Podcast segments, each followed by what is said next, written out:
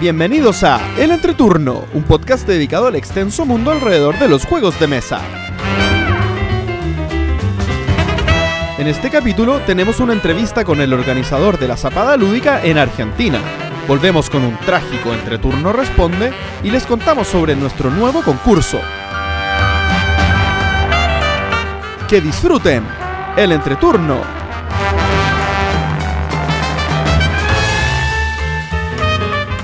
Hola, ¿qué tal amigos? Mi nombre es JP Gloria. Y yo soy Pancho. y estamos comenzando el capítulo número 42 de El Entreturno. Estamos grabando el jueves 14 de junio el capítulo que saldrá el martes 19 de junio. ¿Cómo están chicos? Muy bien. Muy, muy bien.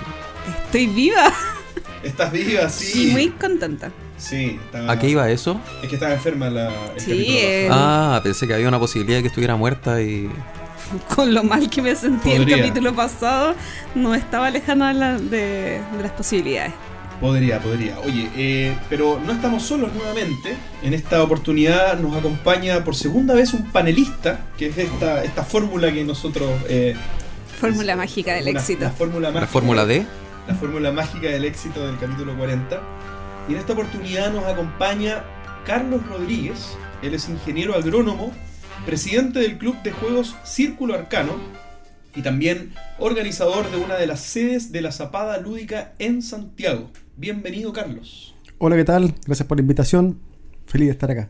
Qué bueno, qué bueno. Nosotros también estamos felices. Y hay que decir que por fin está acá porque no llegó el capítulo 20. Era uno de nuestros invitados.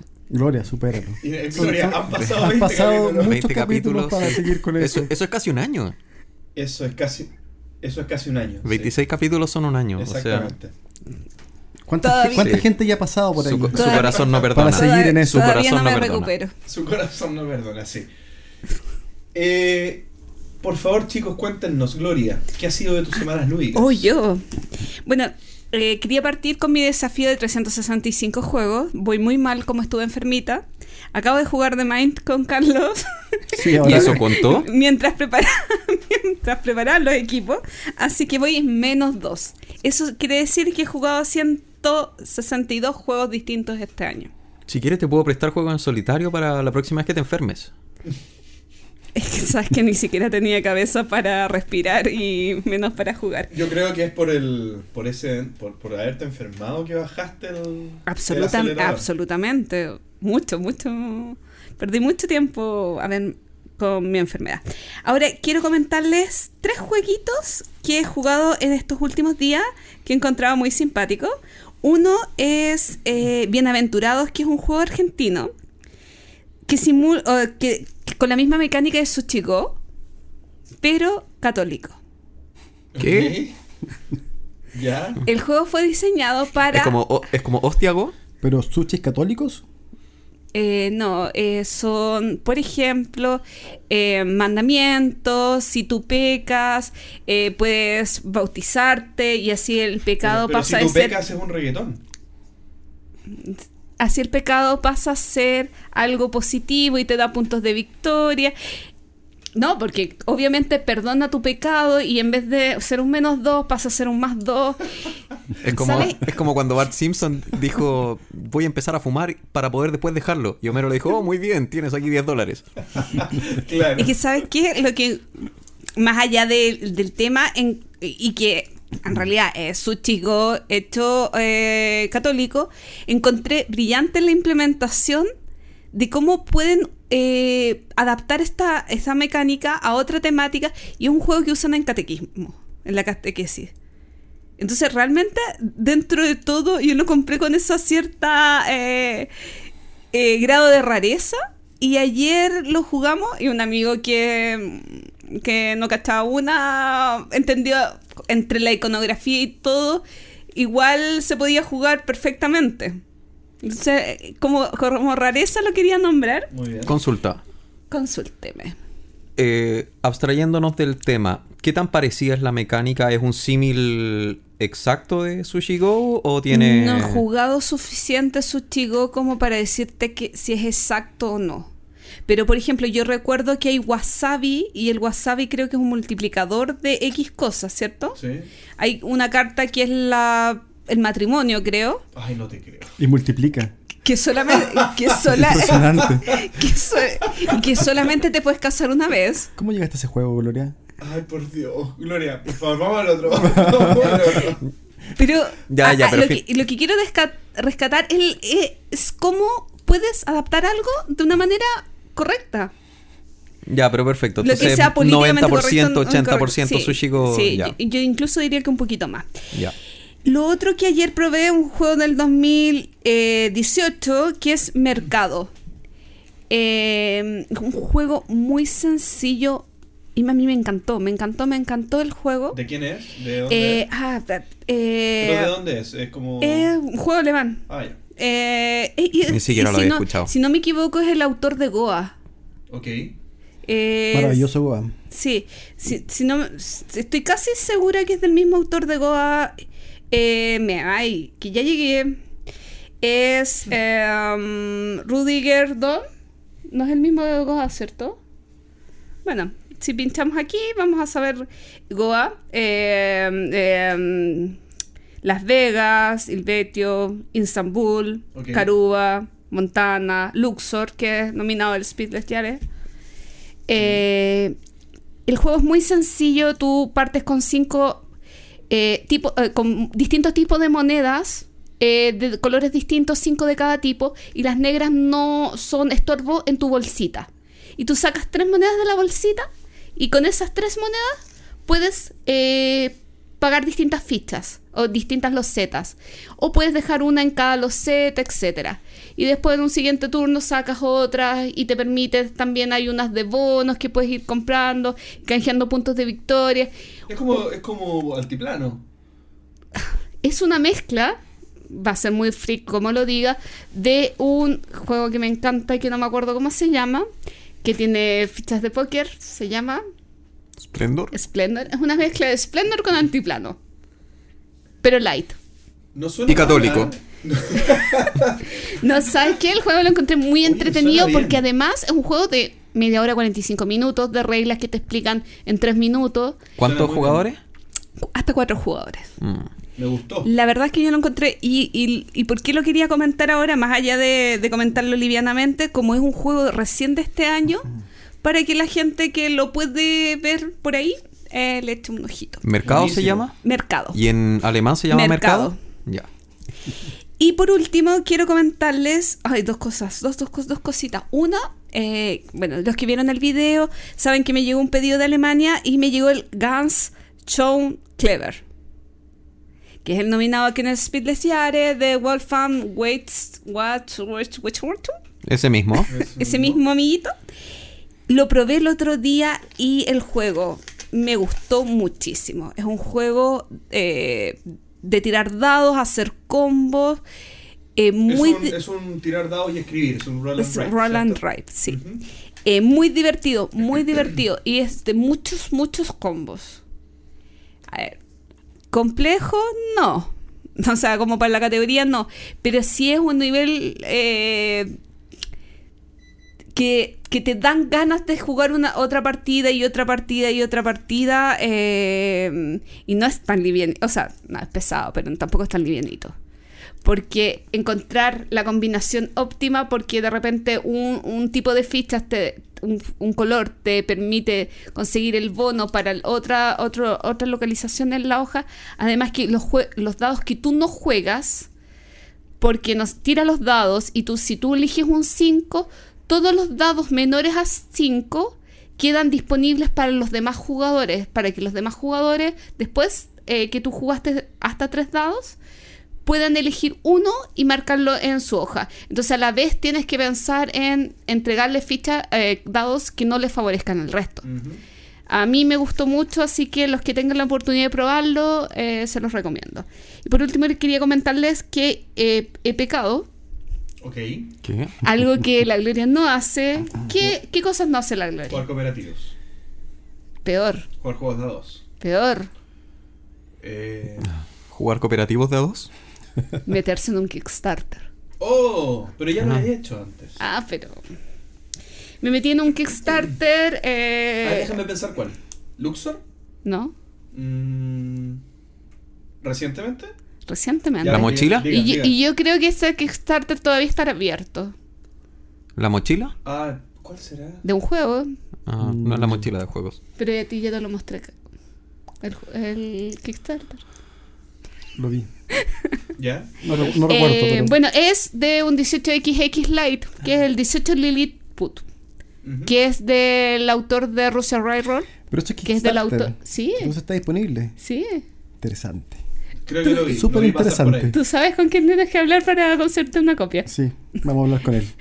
Em, y bueno, con Carlos compartimos este tema. O sea, yo no hemos jugado 18XX y tenemos varias eh, ganas de probar un 18XX. eh, y- Yo tengo una copia de, de un 18XX. Sí, pero hay que estudiarse las reglas. Hay que hacer un trabajo ahí más... Sí, eh, Minucioso. entonces la opción de que sea un 18XX es un poco más o, o un acercamiento a un 18XX que- y que sea un juego del autor de Russia Railroad que a mí me encanta ese juego eh, hizo que pecara y comprara un Kickstarter.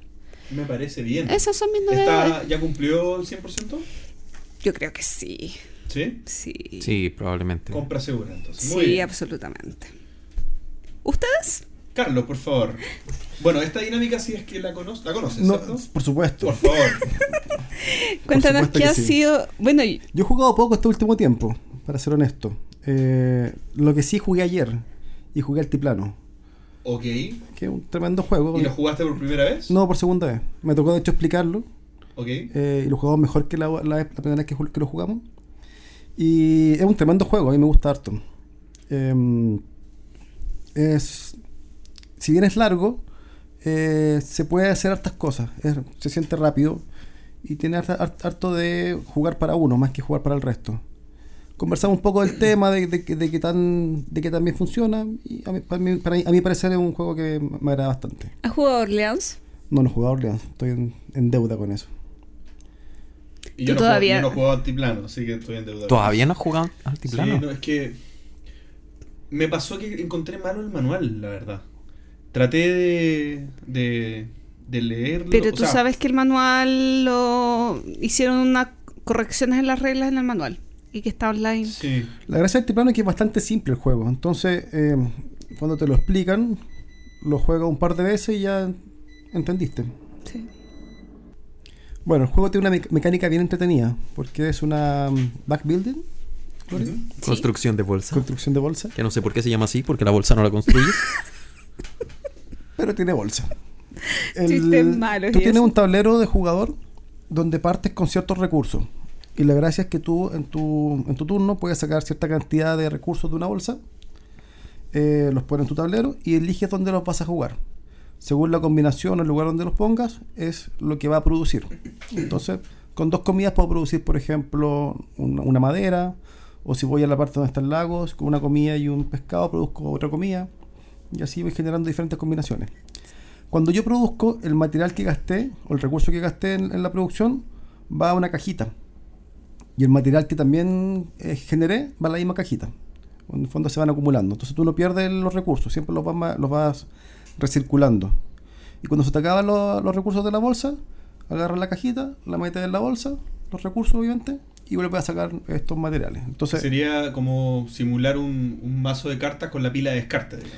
exactamente, el, el la misma mismo formato, pero con, con, con fichitas. Y tiene un, un mapa, eh, un tablero que se construye, que se Modular. modular que se mueva, dependiendo como para darle un poco de azar, pero que tampoco influye tanto. Eh, porque siempre puedes llegar a, todas las partes. No es, que- te, te- te limites a no llegar a un lugar, sino que siempre puedes llegar a un, lugar. Como base tienes un movimiento, por lo tanto, eh, si ejecutas la acción donde estabas al principio del turno y te mueves uno, solamente podrías hacer dos acciones eh, en dos localizaciones distintas, me refiero. Eh, a menos que eh, construyas más carretitas para poder hacer más movimiento. Hay recursos que no te los dan el tablero. Por ejemplo, la alpaca. No, puedes, no, hay forma de sacarla. Y la opción está en, sacarla a través de unas cartas que puedes comprar o a través de unas losetas que te permitan generar esos recursos que, no existen. Entonces hay una cierta carrera por eh, llegar a las cartas o a los recursos o a, la- estas losetas, eh, donde le da un poco de di- dinamismo al juego para que en el fondo pueda sacar ventaja. E- ese tipo de, interacción indirecta me gusta en los juegos. De, de- por ejemplo, una, una forma de verlo es que Altiplano es un juego multijugador solitario, Me encantan los multijuegos. pero, pero yo lo veo de otra manera. Yo lo veo como lo dijiste tú, que son carreras por distintas cosas que en el fondo... Si tú tienes, por ejemplo, no sé, dos alpacas, yo no he jugado nunca, pero, pero imaginándome, yo, te- yo tengo dos alpacas y todos tienen cero, probablemente estoy menos urgido por la tercera porque el resto tiene cero. Pero si todos tuviéramos dos, entonces tal vez necesito eh, esa diferencia y, y- eh, enfocarme ahí. Y, también, pues tú armas tu estrategia para en el fondo jugar con la alpaca. Entonces vas puntuando con la alpaca y vas aumentando tu juego por, por ese lado. Eh, yo jugué y hubieron tres recursos creo que no saqué nunca. Eh, no es necesario que los saques. que no es tampoco. necesario tampoco. Lo Pero otro, depende mucho en el fondo ahí de, de cómo va jugando el otro jugador. sí. Lo otro para limpiar tu bolsa o tu mazo, como lo quieran decir, eh, tienes un almacén. Y en este almacén vas eh, colocando di- los distintos productos y eso también te da puntos de victoria y no puedes repetir un mismo producto mientras no hayas completado la fila, etcétera. Bastante bueno. Y otro juego que jugué también, semana pasada en realidad, eh, Lisboa. Eh, De evitar la cerda. de evitar la cerda. Y no me invitaste. No, te invité. Está pendiente ese. Yo creo que de los juegos de evitar la cerda que he jugado, yo creo que Lisboa es el mejor juego que he jugado de, de este caballero. Sí, porque hay que decir que bueno. es un gran fan. Sí. Pero bastante bueno el juego. Muy completo, bien armado. eh, muy bien hecho también. Y súper natural. Vas jugando de forma muy armónica, se podría decir, el- la- las cartas o, o- o la- o las opciones que puedes hacer. Está ¿Tu top, bien hecho. tu top 3 a la rápida? ¿Uno Lisboa? En, en- ¿De evitar la cerda? ese Sí. de evitar la cerda. Lisboa de Galleries eh, Viños. Y Kanban, ¿no? Kanban es- me gusta, pero los otros son mejores. Lo siento. No, el- Kanban, Kanban está bien hecho, pero, pero es, es más. ¿Cómo decirlo? No sé si más duro, pero es más, es más pesado de, de digerir. O yo el que... Los otros están mucho mejor como eh, ambientados. El tema de los, vi- de los vinos, por ejemplo, eh, de las barricas, de cómo vaya armando tu campo, eh, cómo visitáis diferentes zonas productoras, está súper bien hecho también. Ese juego, por ejemplo, para Chile adaptado acá, sería una, una maravilla. Eh, y de Galleries es entretenido. Está- también es súper simple tiene, tiene esto que tienes losetas que vas jugando dentro de las losetas también, aumentando tu, tu puntuación. Entonces también está muy bien, logra- muy bien logrado. Y esperando ahora el resto, pues, que salgan la- las nuevas versiones, las nuevas, los nuevos juegos que están sacando. Buenísimo. Eso. Pancho. Uf. Uf. Has jugado Uf. mucho. Yo, pero más que de juegos, eh, quiero quiero que me acompañen a escuchar esta triste historia. A ver, vamos con eso. Eh, como saben, yo hace tiempo que estoy postulando a, a un MBA en Alemania y les quería contar más o menos mi travesía que ha sido bastante tortuosa desde que empezó este tema. A ver. Eh, todo empezó en diciembre cuando di el IELTS. Antes de eso venía una, vino una preparación, evidentemente, para poder dar la prueba. Lo di, tuve mi resultado y me puse a buscar universidades. Hubo una que encontré que me encantó. Me encantó, me encantó, me encantó. El problema es que, bueno, no salía mucha información, so- o sea, salía información del programa y todo, pero no salía lo más básico, en qué idioma estaba. Si es una universidad en Alemania, puede ser en inglés o en alemán. Así que, bueno, le elegí, me, le mandé un mail para preguntar si era en inglés o en español y ahí ya de partida me empezaron, o sea, en inglés o en alemán. Eh, no me respondieron, va, qué raro. Lo contacté por Facebook, hola, ¿sabes qué? Mandé este mail, a- o sea, quería preguntar unas cosas, a quién le tengo que mandar el mail y me dieron el mismo mail que yo ya había mandado y dije, va, qué raro, bueno, le voy a escribir de nuevo. Me dijeron, sí, sí, te va a responder. Nada, yo dije, va, qué extraño. ¿Por qué me, por qué me están como haciendo la ley del hielo? ¿Por qué no me responden? Eh, pregunté de nuevo por, por Facebook, no pasó nada. Eh, justo un amigo que vive en un pueblo cercano me, me dijo, no, pero a ver, eh, mi esposa es alemana, eh, así que ella, ella va a llamar. Llamando por teléfono, no contestaban, no contestaban, la universidad estaba muerta. no se sabe quién era, bueno, queda en otra ciudad, en un pueblo cercano, así que no, tampoco era podía pasar a verla. Se demoraba en llegar la llamada porque era más, estaba más lejos. Claro, estaba más lejos la. Así que al final en eso eh, me dio fin de enero y me di por, vers- por vencido con esta universidad. Adiós, me- en ese tiempo ya me había puesto a buscar otras universidades, así que me, me puse a mirar eh, otras, dije, encontré una que me gustaba y iba a sacar los documentos y de repente encuentro que empiezan a pedir hartas cosas extrañas. Dentro de eso, la, Saber si es que juega juegos de mesa. no, pero por ejemplo, no sé. Certificado del colegio. ¿A quién le interesa? ¿A qué universidad le interesa la- las notas del colegio? O sea, A mí me lo pidieron. A una alemana. Un, pa un posgra- El certificado Para el MBA me lo pidieron. del colegio. Pero porque si tú saliste, si tú tienes un grado universitario, se asume que lograste salir del colegio. ¿Cómo, ¿Cuál es el sentido de que te pidan? Pero es que me pidieron las notas del colegio. La- Ah, no, me pidieron las notas de la U, perdón. Nada que ver. Sí, las de la universidad. Sí, no, el es que por eso, no ¿a, quién le interesa? Bueno, tuve que ir al Ministerio de Educación a buscar todas estas cosas, no importa. Ministerio de Y- Educación se rió de ti. Por Sí, o sea, ¿para qué? ¿Para, ¿Para qué? qué? Claro, hola, quiero las notas del jardín también por si acaso. Eh, y fui a, mi universidad a pedir, a, a los documentos. Me pedían varias cosas. Dentro de eso el certificado de, todos los ramos que había hecho. Bien, esto se demoró, se demoraba en teoría dos semanas. Pero finalmente empecé a tener problemas porque uno de los documentos que me pedían, además, era un certificado de rango de notas. ¿Qué, ¿Qué quiere decir esto para los que no sepan? Es básicamente qué significan tus notas. Ok. Porque cada país eh, tiene sus propias notas. O sea, hay notas de 1 a 100, hay notas de 1 a 10, hay notas que son con letras A, B, C. Hay otros países que tienen notas de 1 a 4. Hay los alemanes creo que son extraños y tienen notas al revés de 7 a 1. Entonces el 7 es lo más malo y el 1 es lo mejor. Se miran las notas de Pancho, este es un pésimo alumno.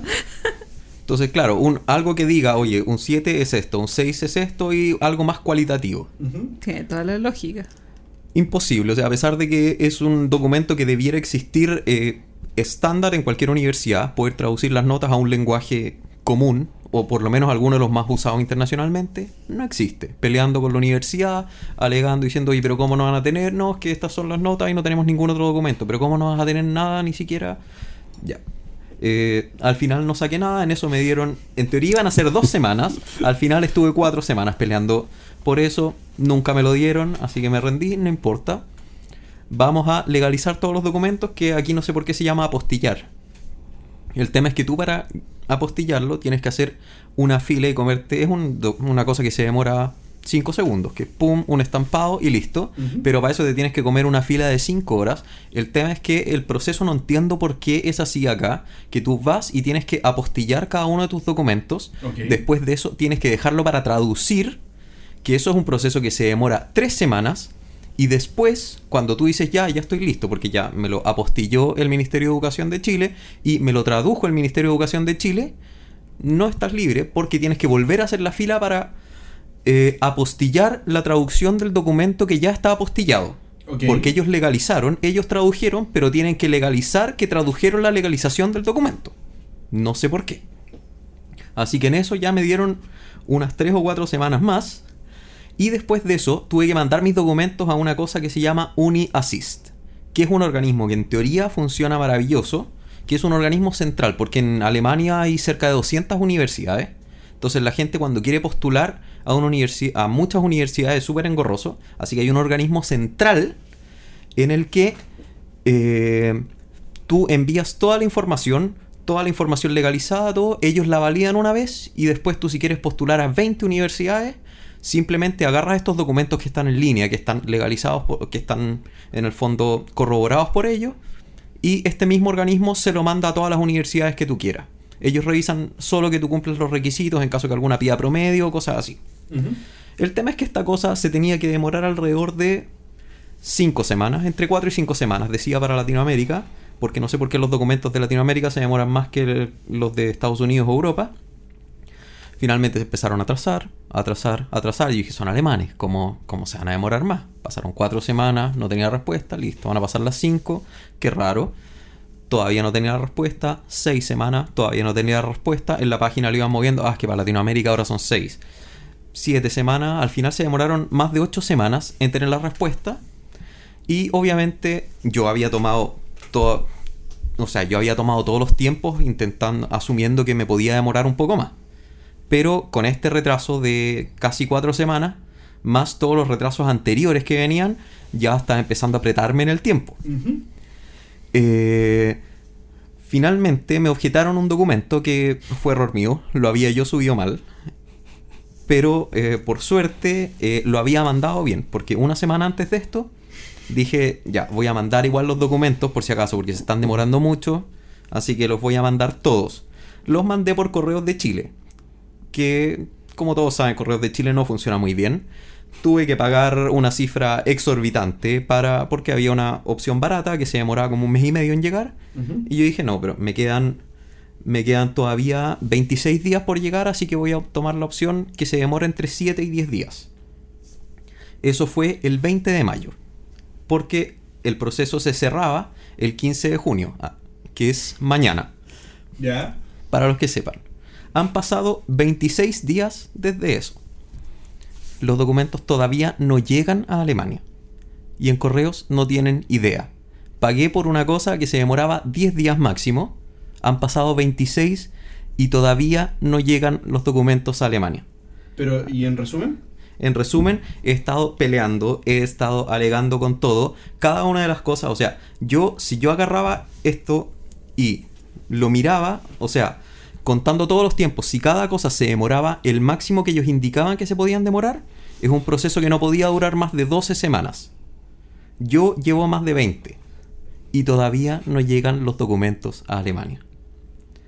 Por suerte, después de todos estos alegatos, mi inconsciente o subconsciente, no sé cómo será, me jugó una, un, buen, un buen truco porque yo tenía metido en la cabeza que era el 15 de junio que se cerraba el proceso y lo tenía anotado en todos lados, pero mi yo anterior Ya fue más inteligente, fue más inteligente y me puso un deadline anterior sabiendo que todo esto iba a pasar.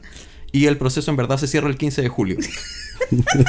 Pero todavía no llegan los documentos. Todavía no llegan los documentos. No así cante que- victoria. Así que, si es que logran llegar los documentos, porque yo ya hablé por teléfono con la universidad, de hecho me llamó el jefe de carrera, me dijo, oye, me encantó tu currículum, onda, tú eres el perfil que buscamos y todo, yo saltando en un pie así, oh, qué felicidad, por fin me voy a ir.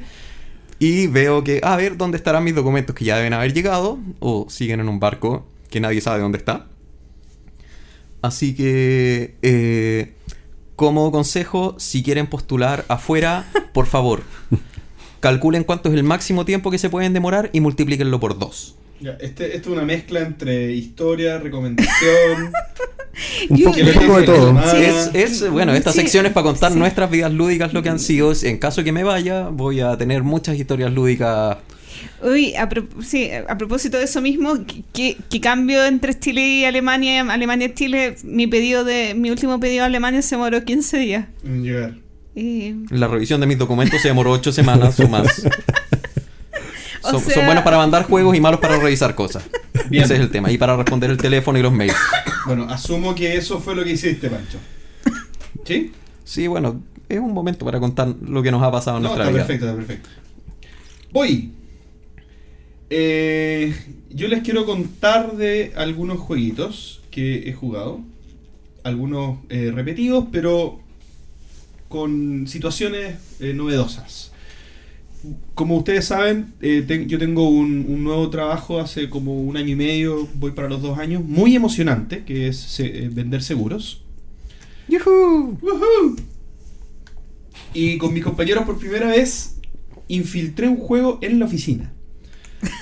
Claro, Así- porque la primera etapa fue invitarlos acá a tu la, casa. la primera etapa fue invitar, invitar a algunas personas acá a la casa, que, que es más fácil porque fue camuflado como, un, como una salida con... Es un arte eh, hacer esa, esa pega. Eh, claro, y, y- y- y va camuflado con comer algo, tomar algo, y de repente salen los juegos y ¡pum! Y no se dan cuenta. Pero esta vez fue invitarlos a jugar Fantasma Blitz Maravilloso. al final, al final de la jornada de un día miércoles, si no me equivoco. ¿Bien? Y fue un exitazo. O sea, eh, jugamos tres personas nomás, porque en verdad eran, éramos los tres últimos que nos quedamos en la oficina y nos matamos de la risa. Bueno, de hecho estábamos gritando así, haciendo escándalo y no, no, no nos fijamos que quedaba todavía una, una señora trabajando al fondo y, y no gritábamos cosas muy, muy amistosas como a una oficina. Pero son detalles. Eh, Muy de que- Fantasma Blitz. Pero, pero para, es un logro gigante. O sea, lograr que un día de semana alguien se quede jugando. Porque, o sea, yo por lo menos dan, da la hora y todo el mundo se quiere ir. Todo el mundo se quiere ir. Y, y de hecho, eh, yo con otro amigo jugamos y nos fuimos a la casa. Y el, el tercero no había terminado de trabajar y se tuvo que quedar. Y eran ya como las ocho y media de la tarde y, y le quitamos tiempo para, para seguir trabajando y él accedió a jugar. Entonces es peor aún. Mejor Así aún. que- Bien, ¿cómo hacerle Eh, mal a la claro. gente con los juegos? cómo hacerle mal a la gente con los juegos. Exactamente. Lo otro que les quiero comentar es que jugué a Castillos de Borgoña, el juego de cartas. Que esta es la versión de cartas de Castillos de Borgoña. ¿Mm? Que es un juego. eh, bueno, el Castillo de Borgoña es un juego que tiene un tablero con do- donde tiene espacio para poner fichas hexagonales. Bien. Y estas fichas hexagonales son de distinta categoría. Están las categorías de barquitos, la categoría de animalitos, de ciudad, de distintas cosas que cuando uno las va poniendo en el tablero van activando distintas acciones. Entonces está la acción. Esto es con ¿cierto? El juego de tablero, en el que uno va haciéndose de estas losetas y hay otras acciones, gastando los dados también, que son poner estas losetas que uno ya tiene en un repositorio en el tablero y activando así bonus y, y, eh, reacciones en cadena que te favorecen. El juego de cartas es lo mismo. En verdad es una abstracción mm, simplificada, digamos, del juego de tablero, eh, que con puras cartas simula lo que un poco la, la sensación de lo que se va haciendo en el, en el tablero. Lo que reemplaza, por ejemplo, reemplaza el tablero y, e ir llenando el tablero y e ir cumpliendo estos mini objetivos de ir completando los colores de, una, de los sectores, digamos, de un mismo color eh, con losetas. Esto lo reemplaza con generar tríos de cartas del mismo color. Entonces tú estás fijándote que tu contrincante no haga el trío de cartas antes que tú, porque el primero que logra el trío gana un punto de victoria adicional y, y- uno gana con 20, 30, 30 y tantos puntos de victoria, por lo tanto ir sumando puntos de victoria es, es bueno, eh, eh, es, harto decir, digamos, no, no es poco. Eh, prefiero Castillos de Borgoña. Castillo de Borgoña es un juego que me gusta harto. Este juego tiene la ventaja que es más rápido. Es súper ágil. eh, so- es- se juegan seis rondas y se juegan eh, dando vuelta un mazo de cartas que uno va robando para, para tomar las acciones y cada ronda dura de verdad, no sé, se- serán cinco minutos o quizás menos. Eh, así que en media hora ya cierras el juego. Te digo la... Ah. no, A mí lo que me molestó de ese juego, que si bien es un juego de cajas chicas, eh, ocupa demasiada mesa. Ocupa harta mesa. O sea, tanta mesa que yo digo, claro, ahorro tiempo, ahorro traslado, pero quizás prefiero jugar la versión original por eso mismo. Si ya voy a ocupar tanta mesa para un juego, me pasa lo mismo que con Camel Up o con, no sé, no recuerdo, porque se han sacado muchas versiones de juegos eh, de cartas, en la era del carbón de cartas, que la verdad ocupan tanta mesa que lo único que te ahorran es el traslado. A mí particularmente los juegos con, con mucha mesa no me molestan per se. Eh, o tampoco, a ver, no asocio que tenga que tener mucha mesa solamente un juego que sea más pesado. Pa- para mí, ¿bien? Eh, Hay juegos que con mucha mucho uso de mesa que me encantan y que son de cartas, como por ejemplo Gloria a Roma. Un ¿Gloria? juego- Gloria, Gloria a Roma.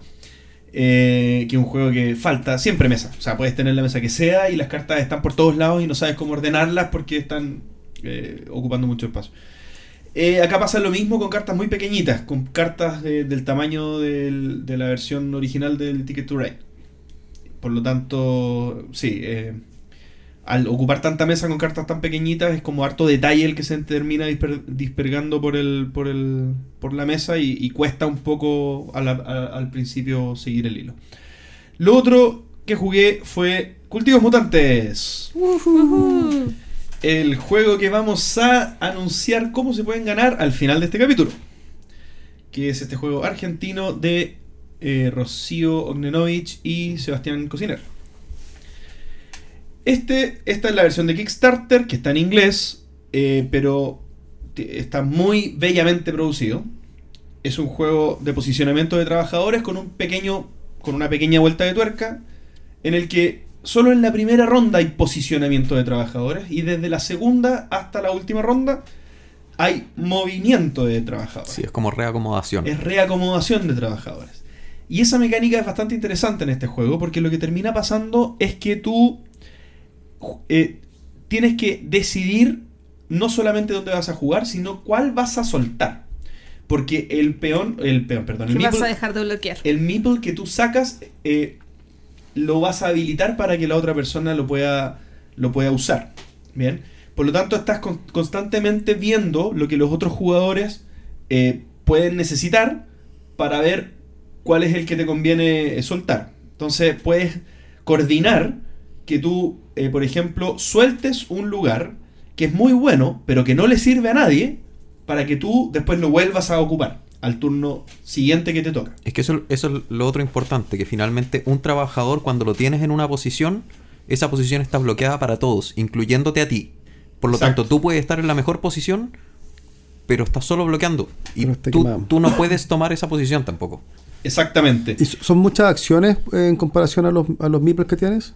En el fondo, ¿se ve muy, muy tapado el tablero al momento de jugarlo? No, eh, como mejor, como más destapado se ve es jugando a 3. Porque cuando tú juegas de a 3, cada jugador tiene dos meeples. Cuando tú juegas de a 4, cada jugador tiene los mismos dos meeples. Por lo tanto, de a 4 ya se hace demasiado eh, eh, lleno del tablero. Sí, y jugando de a 2, Que entre paréntesis no es tablero. Son Eh, cartas. son Ah, cartas. Sí, bueno. Y jugando de a 2, cada persona tiene tres meeples. Entonces ahí también es. eh, O sea, ideal para tres. depende. De a, cuatro, de a cuatro yo lo he jugado varias veces y, y me gusta. Lo bueno, lo bueno Hasta- que tiene... A, a mí de a 2 me gustó mucho también. Lo bueno que tiene, que, que lo hemos comentado un par de veces antes, es que además de esta, de esta pequeña vuelta de tuerca, es un juego donde se empieza con 12 posiciones, que son 6 cartas que tienen dos posiciones cada una, arriba y abajo. Cada una tiene un efecto diferente y además aparecen 6 cartas más que se van destapando una a una. Entonces después de mover dos de tus peones, o tres en caso de ser eh, dos jugadores, se destapa una carta nueva. Eso quiere decir que en el turno, si juegas de a 3 o 4, vas a tener simple, solamente 12 movimientos. Entonces es un juego con un timing súper importante. Porque aquí, bueno, como pasa en los otros juegos que tienen tan pocos movimientos y necesitas con bar eh, atrasarte un turno, es mortal. Es Sí, mortal. Sí. Y, es un juego, bueno, lo, explico muy brevemente de, de qué trata. Es un juego en el que tú, haciendo, eh, poniendo los meeples en el tablero, activas acciones, que es robar recursos. Los recursos son semillas, son es carne y agua. Con estos recursos tú vas activando otras acciones para robar cartas de un, de un repositorio común que se va reponiendo, que son las plantas mutantes, digamos, Los que tú... cultivos mutantes. Los cultivos mutantes que tú los vas poniendo en tu tablero, o en tu, perdón, sector de juego. Esos se compran con las semillas. Eso se compra con las semillas. Y pagando acciones en las que tú le das comida o, le, o riegas las plantas, activas eh, unos poderes especiales que eh, te- por alguna parte te dan puntos y por otra parte te dan habilidades. Y las habilidades son una manera nueva de, ocupar puntos o eventos o cosas que se gatillan eh, durante el juego. El juego, esto es lo último que voy a decir, es corto y premia mucho eh, jugar bien. Eh, yo creo que es un juego en el que uno si se termina aprendiendo los tipos de cultivos que hay, la cantidad de cartas que hay de cada cultivo, eh, tú puedes jugar muy bien o puedes jugar muy ineficientemente. Lo que decía Pancho, por ejemplo, eh, un turno que tú mal uses puede significar que no ganes. Bien. Entonces, aquí, por ejemplo, si te sobran fichas al final del juego y no las usaste eh, todas, que todas generen puntos en algún momento, eso significó que un par de turnos en que sacaste fichas estuvieron de más. Y eso es mucho decir, o sea, eso te quitó muchos puntos. Así que creo que al ser un juego corto, me gusta mucho ese sentido de, de evolución que puede tener tu, tu juego, porque en el fondo termina y tú dices quiero jugar de nuevo, porque yo ya sé que voy a hacerlo mejor. Ya sé que hay, hay solamente dos, por ejemplo, de estos que se potencian entre ellos. Entonces, eh, los, La los- cebolla, los creo. pepinos. Los pepinos hay solo dos. Como la ensalada. Y el pepino, claro, y, los pe- y el pepino te da puntos si haces el, si tienes el otro pepino. Entonces es una guerra por el pepino. O sea, si yo saco el pepino, y, y- y estoy jugando contigo, tú puedes sacar el pepino para taparme a mí. Pero hay otra fruta que puede imitar una fruta enemiga. Entonces yo la puedo sacar igual para imitar tu pepino. Entonces, eh, eh, eh, me, me encanta, de verdad. Lo encuentro muy, muy buen juego. Así que eh, participen en el concurso para que se lo ganen. y por último, ¿querías decir algo? Ah, bueno, ¿Pancho? sí, no, pero... Eh, ¿Del solo, pepino? Sí, no. Ah. Del juego. Solo por encontrarle una pega que tengo, tengo la duda. No sé si... muy español, una pega. Sí. Un trabajo. Ah, bueno, solo por encontrarle algo. Eh, Algo, eso No es sé. muy colombiano. ah, solo por... Solo por nomás. ¿qué, qué iba a decir? ah, final... No, finalmente, yo no sé... Yo no sé el, el equilibrio de las frutas, no lo he jugado tantas veces, lo he jugado una- de las frutas, de, la, de los cultivos. Eh, a mí me da la impresión de que hay algunos que pueden estar eh, muy bajo con respecto, a, con respecto a otros que de repente ni siquiera te valga la pena sacarlos. Me ha pasado porque muchas veces, o sea, yo de repente jugaba y jugaba dos o tres veces y no sé si era por, por el grupo con el que estaba, pero había algunos que nadie nunca se los compró. Y sabes que las próximas veces que juegue voy a comprarme a propósito eso para ver para ver qué pasa. Yo, no sé. Ay. Yo juego solo el base, no lo jugué con la, la mini expansión eh, adicional que viene también incluida en el premio que se pueden ganar en el concurso que vamos a anunciar al final del capítulo. Y tú habías comentado que esas cartas adicionales están desbalanceadas. ¿Yo? Sí, que, había, que no eran muy poderosas. Mm, ¿Seguro? Mm, Las cartas adicionales del sobrecito, el, sí. la banana, eh, creo que es la banana y Pero la está naranja. balanceada. Sí, te lo tengo, te lo tengo que haber dicho la vez que lo jugué con eso y hace mucho que no, Ah, no juego bien. el juego. Entonces ahora no recuerdo ni no siquiera lo lo he que hacen. jugado con eso, pero me pareció que enganchaban muy bien con el resto de las cartas. Así que lo voy a No. probar el fin de semana y te comento. No, no lo sé, no me acuerdo, tendría que En revisar. general los juegos de optimización de, re- de, de acciones eh, decantan solo. Entonces sí, porque uno siempre está buscando la mejor acción posible Claro. para poder jugar. Entonces cuando las cartas no se compran o no salen, simplemente es porque, claro, no son tan necesarias o está medio desbalanceado en ese sentido. pues. Mm, Pero sue- sue- suele ser así que... ¿Qué pasa? No sé, tú querés jugar un juego y dices, ya voy a jugarlo de esta forma. Y, y estáis jugando el juego y te das cuenta que no, no lo vas a comprar nunca porque no te, no, no te conviene. Estás sacrificando acciones o sacrificando en el fondo puntos porque, porque está, eh, se ve en mesa. sí, a mí me da la impresión de que, de que lo que te dije, no me acuerdo en verdad, pero me da la impresión de que lo que te dije fue con las cartas de acción, que algo les había encontrado y sí tengo como el recuerdo de que algo me, me llamó la atención de esas cartas, de, la, de los efectos de las frutas, no me acuerdo, no me acuerdo nada, así que bueno, tendría que revisar para, para otro capítulo. Bien, y, lo, y el otro juego yo creo que lo voy a dejar para el próximo capítulo porque voy a volverlo a jugar este fin de semana. Así que, lo ya sé cuál es. Y lo vamos a poder conversar después. ¿sí? Ah, muy En el próximo capítulo. Excelente.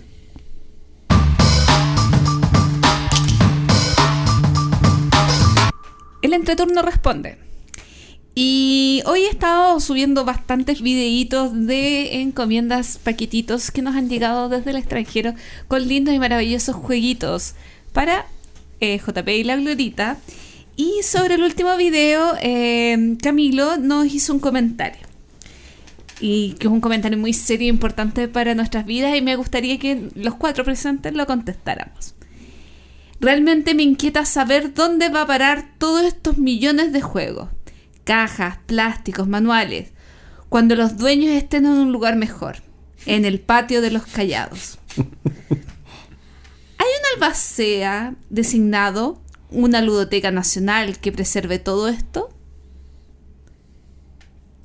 En el fondo, ¿qué vamos a hacer con todo esto cuando nos muramos? Que hay que decirlo antes de a- morirnos, A obviamente. mí me tienen que Sí. enterrar con toda mi vaquilita. Sí, una cripta de baquelita. Como Cleopatra. Claro, pero rodeada de vaquilita. No sé, yo estoy a punto de, de sufrir algo similar en caso que mis papeles lleguen a Alemania. Voy a tener que eh, deshacerme de todos mis juegos. Y de son esos 54. 52, los que están en mi colección, más los otros, que son los itinerantes que pueden entrar o salir, o los que estoy probando, o, o los que no he podido vender nomás. Em, pero de esos, eh, la mayoría se va a vender, va a haber un par que yo me voy a llevar y eh, muchos se van a regalar. Pero Yo- me, me, Pero volviendo al punto. El punto de la muerte. El punto de la muerte, o sea, yo mi, mi, mi ludoteca va a morir cuando yo me vaya si es que mis papeles logran llegar a Alemania. Ok. Pero si te mueres, Pancho. A mí me gustaría cuando yo me, si yo me muriera, ponte tú ahora, o mañana, no sé, o pasado mañana, no sé, que se hiciera un buen uso de la ludoteca. Me gustaría, ¿cómo se podría hacer para que Pero, alguien... J- Pero JP, hay- discúlpeme, sorry Carlos. Yo creo que si tú te mueres, tu familia va a seguir, no, pero tu familia seguiría jugando con tus juegos o no, No, ¿no? no, qué triste. No. Qué triste. Pero es, es que, es que JP siempre juega con su Es familia. muy triste jugar con los juegos de un difunto. Sí. No, pero Mira, hoy día pero- estuvimos, yo- hoy día estuvimos en, la, en Constitución 85, Sí. que tienen una ludoteca. Y ellos no compran juegos, ellos en el fondo reciben juegos de donaciones. Eso, Quizá, eso quizá una, una opción buena es donar esos juegos a instituciones que los puedan usar. Sí, eso me gustó más. Pero no, yo quiero volver al punto de, de JP. eh, ¿Cuándo te vas a morir? No, no, pero hablando en serio. Que, que eres parte de la herencia, parece. ¿No crees que una forma en que tus familiares te pudieran eh, recordar si te mueres mañana es que no? Oye, pero está- en se- estoy hablando en serio. ¿Ya? Es jugar. ¿Tú crees que tu familia no va a seguir jugando? Yo, yo no, lo veo no, justo al estoy revés. hablando en serio. yo ¿Tú crees que tu familia no va a seguir jugando si tú no estuvieras? En honor. Esta, partida es por es JP, que- ¿así?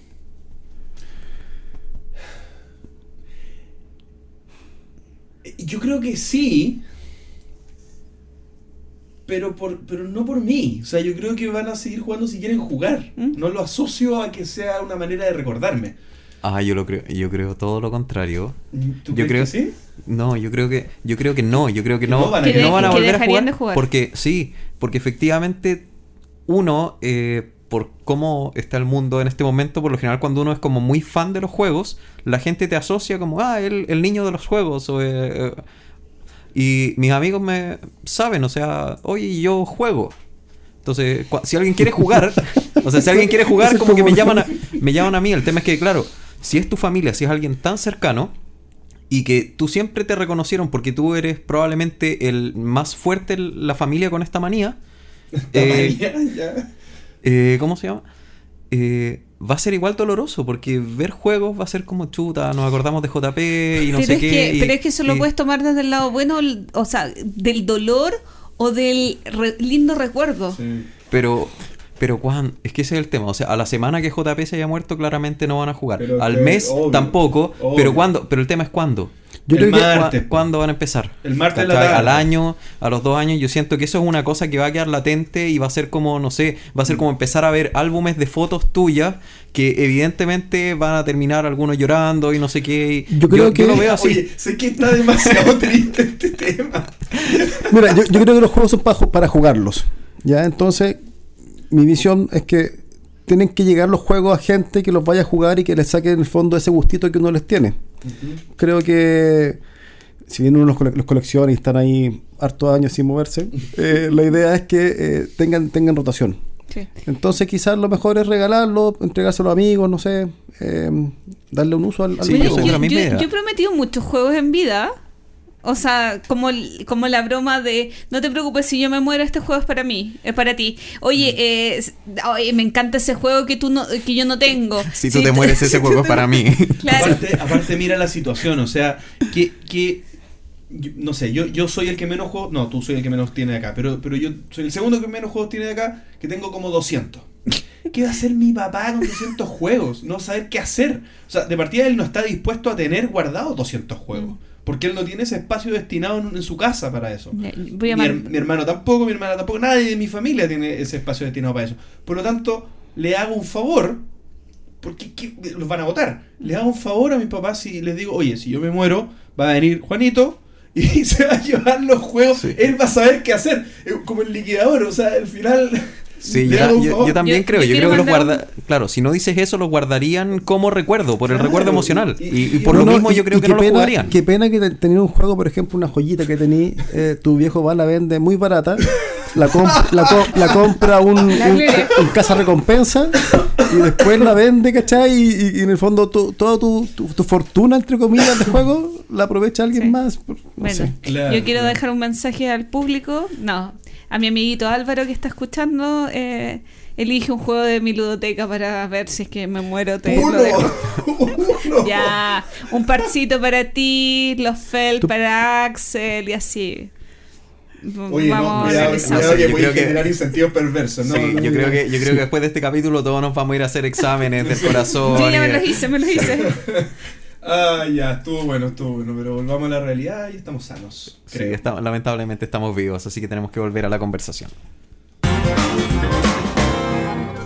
Comenzamos la entrevista en el entreturno y en esta oportunidad recibimos a un amigo argentino. Él es ludólogo y ludotecario, creador de Lúdicamente, una agrupación que es creadora y organizadora de la Zapada Lúdica, que comenzó el 2016 y está próxima a su tercera versión. Me refiero a Fabián Martínez. Bienvenido Fabián.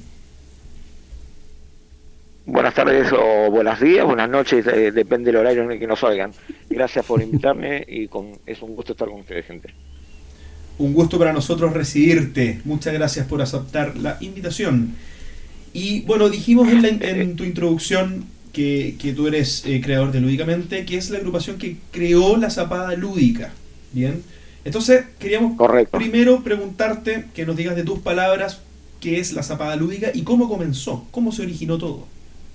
Bien, entonces, la Zapada Lúdica es una maratón creativa de juegos de mesa que nace como nacionalización o regionalización del concepto de Game Jam de, tan utilizada en, en lo que es videojuegos.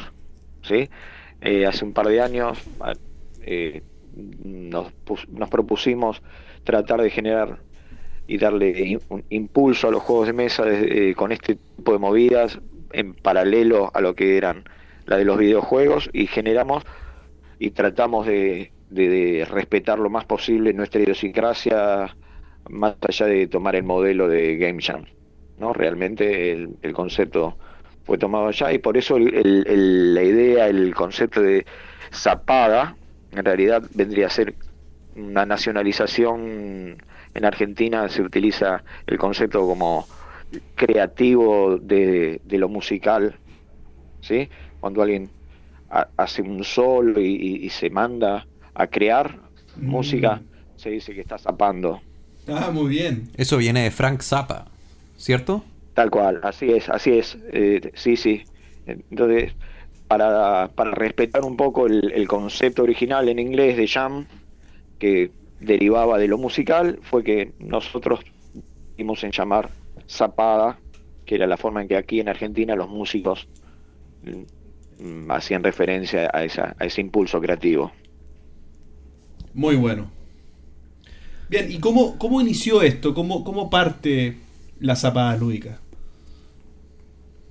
Bueno, así con este con este impulso esa, nace a fuerza de, de- de- de- colaborar con lo que era nuestro mundillo y tratar de profesionalizarlo, desde la seriedad y darle el apoyo a, la gente que, que estaba buscando ya en, en ese momento eh, un, cómo alguien que los eh, alguien que los ayude, unas guías eh, y- o, o algunos estudiantes tener una aproximación a, práctica a lo que era realmente eh, el ejercicio de crear un juego.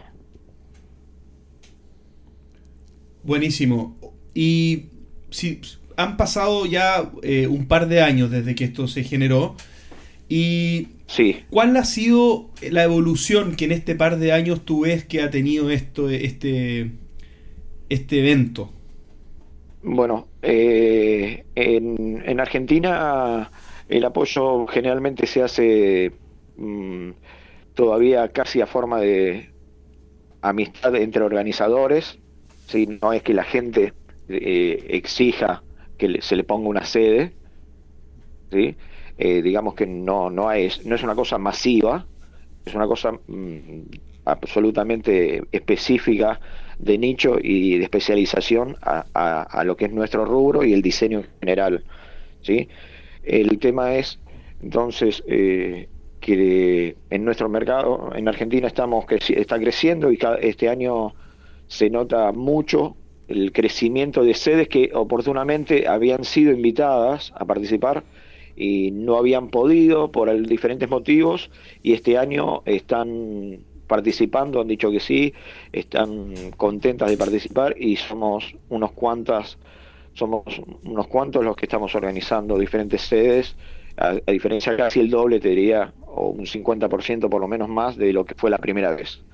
Mientras tanto, al año siguiente de la primera vez fue que salimos al, al- al mercado latinoamericano y lo mismo, recibimos el apoyo de algunos organizadores en general, México, Colombia, Chile y Paraguay, eh, donde mm, cada, cada sede pudo organizarse.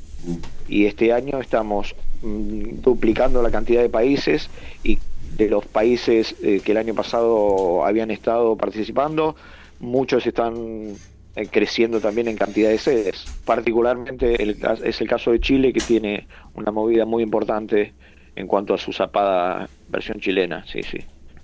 Claro, claro, y para eso tenemos a Carlos. Yo quería eh, eh, centrarme un poquitito más en esto o, o profundizar un poco. Em, ¿cómo, ¿Cómo nació esto? Porque en la primera zapada fueron solo seis sedes, que fueron Buenos Aires, Mendoza, San Luis, Bahía Blanca, Villa María, Córdoba y Neuquén. Para la segunda, ya es. tal como tú dijiste, se agregaron cuatro países en apoyo. De ellos, tres al menos, yo sé que hicieron sus propias zapadas. Paraguay, México y Colombia. ¿Cómo, cómo llegó esto a internacionalizarse? ¿Ustedes los buscaron a ellos o eh, ellos llegaron...? Bien, interesante es, por ejemplo, que el año pasado, en tanto el caso de México como Chile, desconocían el término zapada y no se animaron a, a salir como zapada. Entonces cada uno puso su, su nombre y este año ya están saliendo todos como zapada.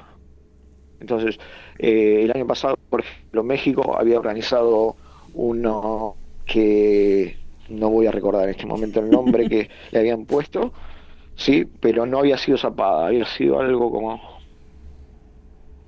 No, no me voy a acordar ahora, les pido disculpas. Sí, particularmente a los hermanos mexicanos. Pero sí, habían hecho, tuvo una sede en Guadalajara y este año ya sale como zapada y sale en Guadalajara y México, Ciudad de México. Y en Chile también les, les el, concepto de, de zapada les era absolutamente ajeno y, y- y pretendía, quisieron mantener el Game Jam porque el público no iba a saber de qué se trataba. Y este año también estamos ya con zapada, así que estamos de alguna forma dándole impulso también a- a- al, al concepto El nombre de la latino de sí sí sí Afor- eh, por suerte está caminando algo que si bien de raíz a fuerza de ser sincero Zapa no es eh, de estos pagos el concepto de, de- la intención de nacionalizar y regionalizar eh, todo todo lo que es el, el diseño en general la concepción los términos eh, tratamos, pone- hacemos bastante hincapié generalmente en, en llamar a las cosas en, en- en castellano y lo más, lo más posible, ¿sí? Entonces, hacemos juegos de colocación de trabajadores y no work placement. Está bien, está bien. Para, para entrar un poquito en el detalle de la zapada lúdica, porque estamos hablando del- de, lo que persigue como objetivo, que es este, este, este experimento, este como junta de, de- de genios que se ponen a crear cosas. Pero para entrar en el proceso, ¿cómo funciona? Si pudiera explicar brevemente en qué consiste ¿Cómo este proceso creativo.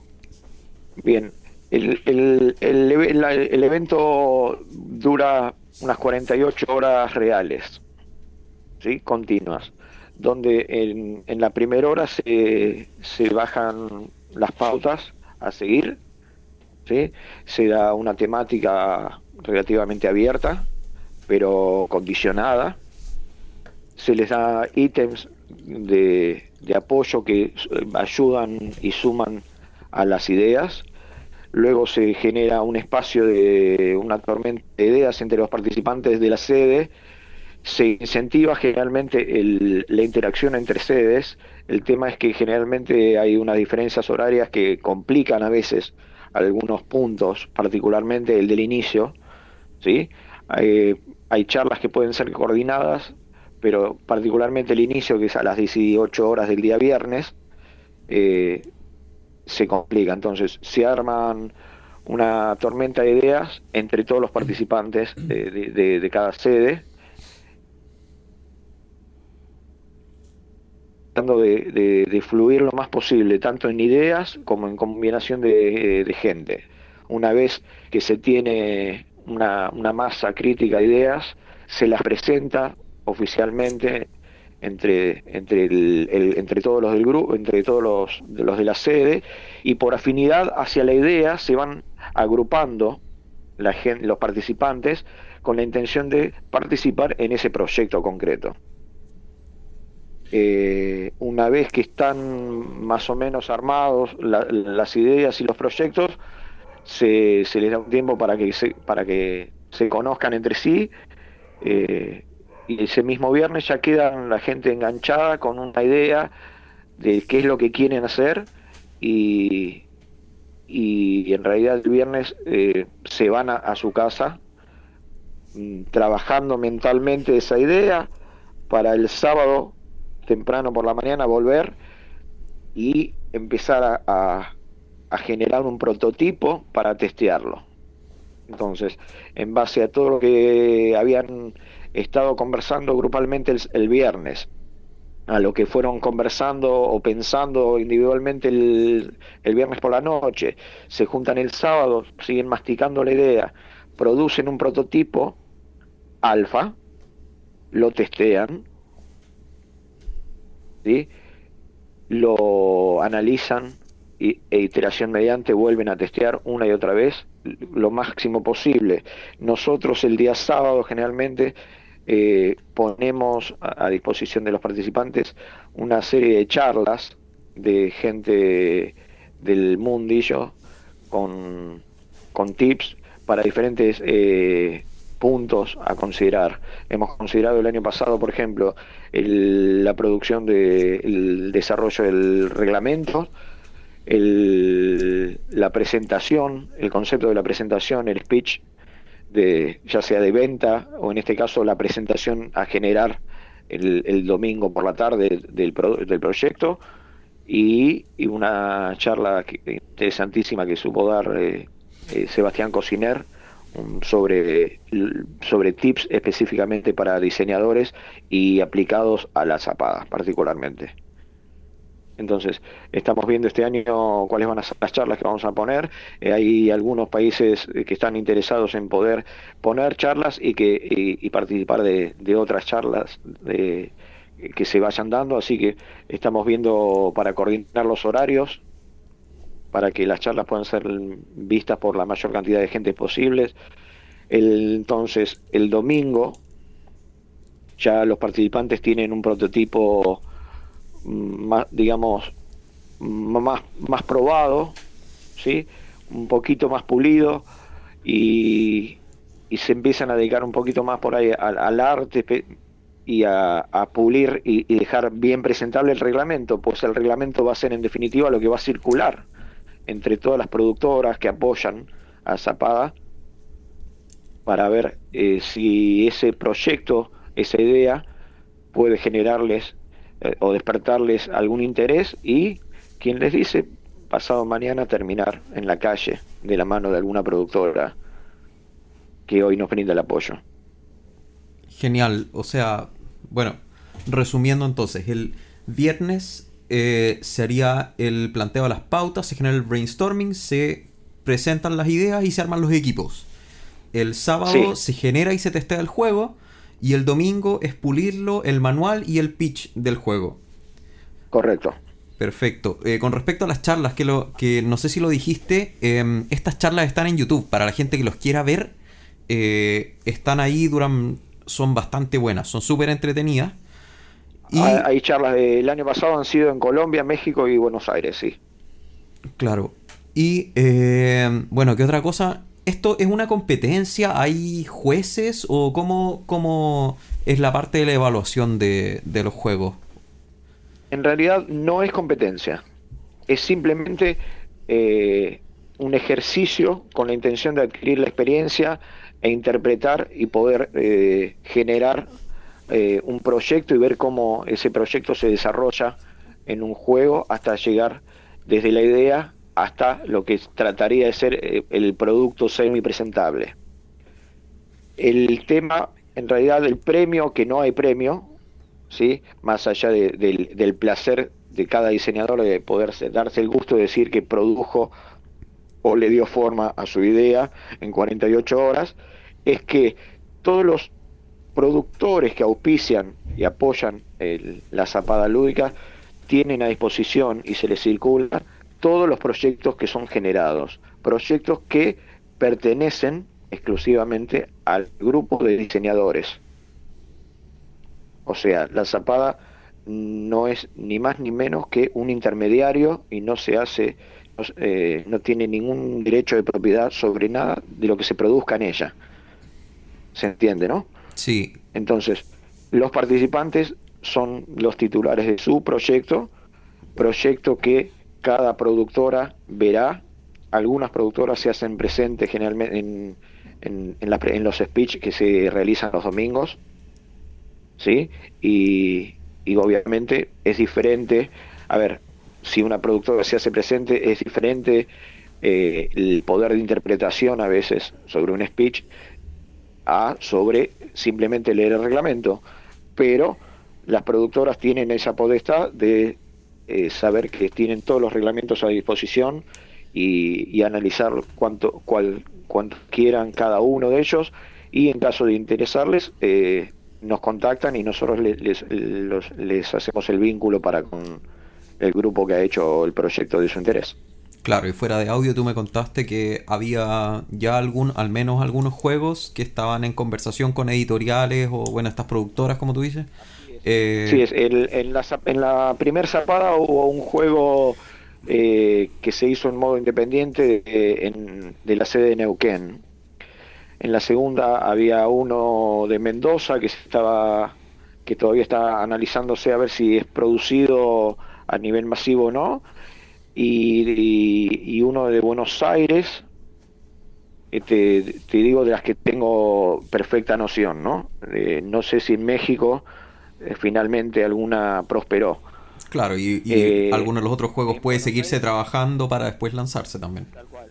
Tal cual. En Buenos Aires eh, sé que hay una, una productora que, está todavía conversando con, sobre un proyecto de los del año pasado que, que tienen intención de, de sacarlo y otros juegos que estaba habían seguido conversando con otra productora que no llegó finalmente en, en esa forma eh, pero los, los diseñadores le estaban tratando de, de buscar otra forma para ver si, llegaban al buen puerto.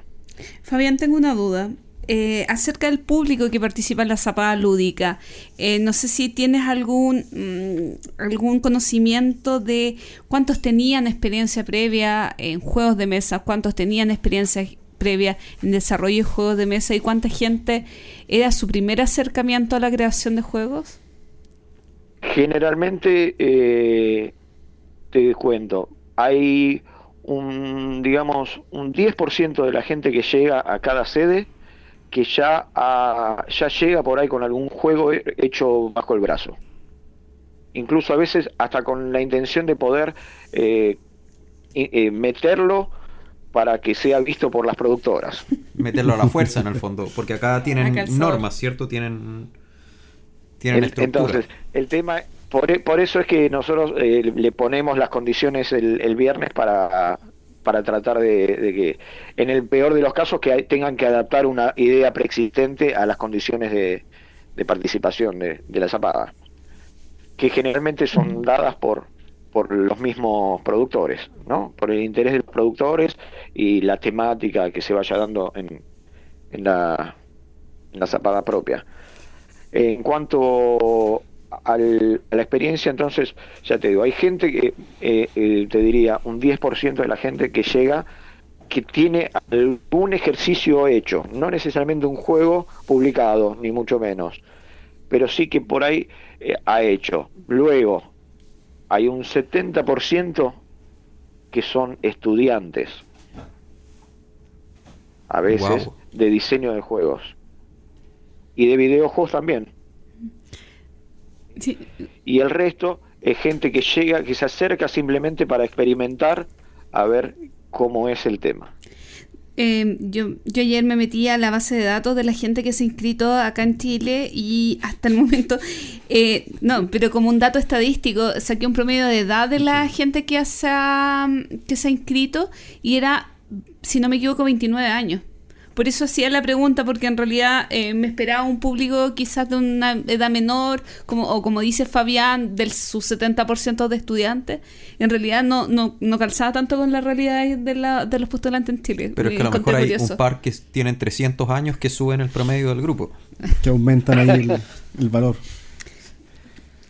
No, no, es, es así, es, es así. Generalmente el promedio de edad es de, es de jóvenes, eh, jóvenes eh, posadolescentes o adolescentes tardíos que están todavía estudiando en, en alguna carrera afín al diseño, al arte, a la ilustración, a a los videojuegos, por, por las instituciones en las que nos sabemos mover haciendo promoción del evento, que llegan y, y- y desde su punto tratan de generar, sí, hay obviamente gente mayor también, porque también hay gente mayor que es estudiante, ¿sí? Eh, hemos tenido casos de gente que, que haya sabido llegar medio de casualidad porque tenía algún proyecto y nos vio pasar, pero eh, generalmente eh, es gente que está intentando acercarse al, al rubro de alguna forma. No, no sacamos un aviso en el diario para, la- para que venga gente. ¿sí?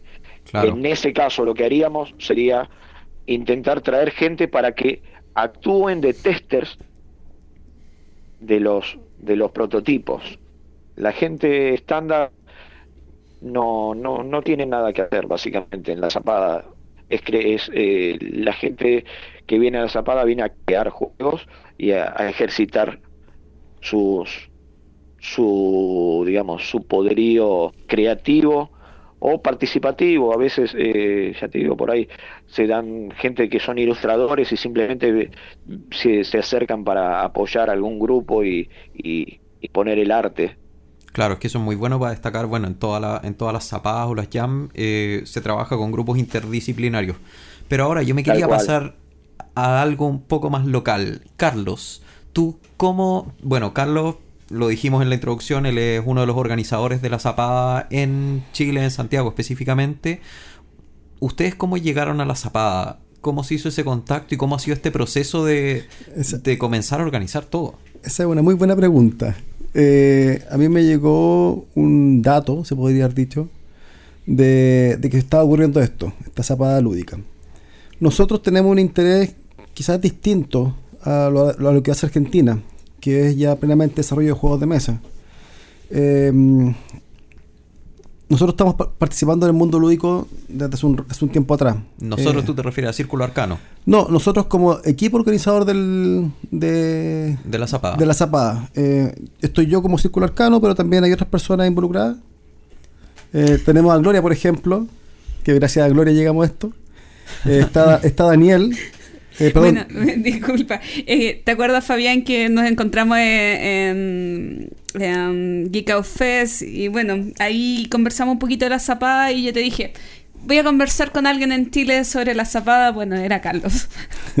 claro, conversamos me parece perfecto y esto estaba, estaba ocurriendo, estaba partiendo recién. Entonces hablamos con David, que fue la persona que organizó el evento el año pasado, eh, y dijimos, queremos estar, pues, queremos participar y queremos eh, eh, hacer algo al respecto. Nos juntamos, conversamos el tema, eh, como decía mm, Fabián, eh, la zapada para, nosotros no sonaba para nada, el nombre es súper eh, extraño pero quisimos mantenerlo para darle un contexto de regional, un contexto de decir esto es un evento latinoamericano, nace en Argentina, se extiende en diferentes países nosotros somos parte de este, de este movimiento en cierta, en cierta medida. Tratamos también de hacerlo a nivel nacional, de no participar como Santiago, porque en Valparaíso también estaba interesado Felipe en, hacer este evento, pero dijimos, hagamos una propuesta nacional también con el fin de darle un poco más de peso a esta actividad y de generar eh, actividades en torno a los juegos de mesa que yo creo que estamos súper al debe en nuestro país.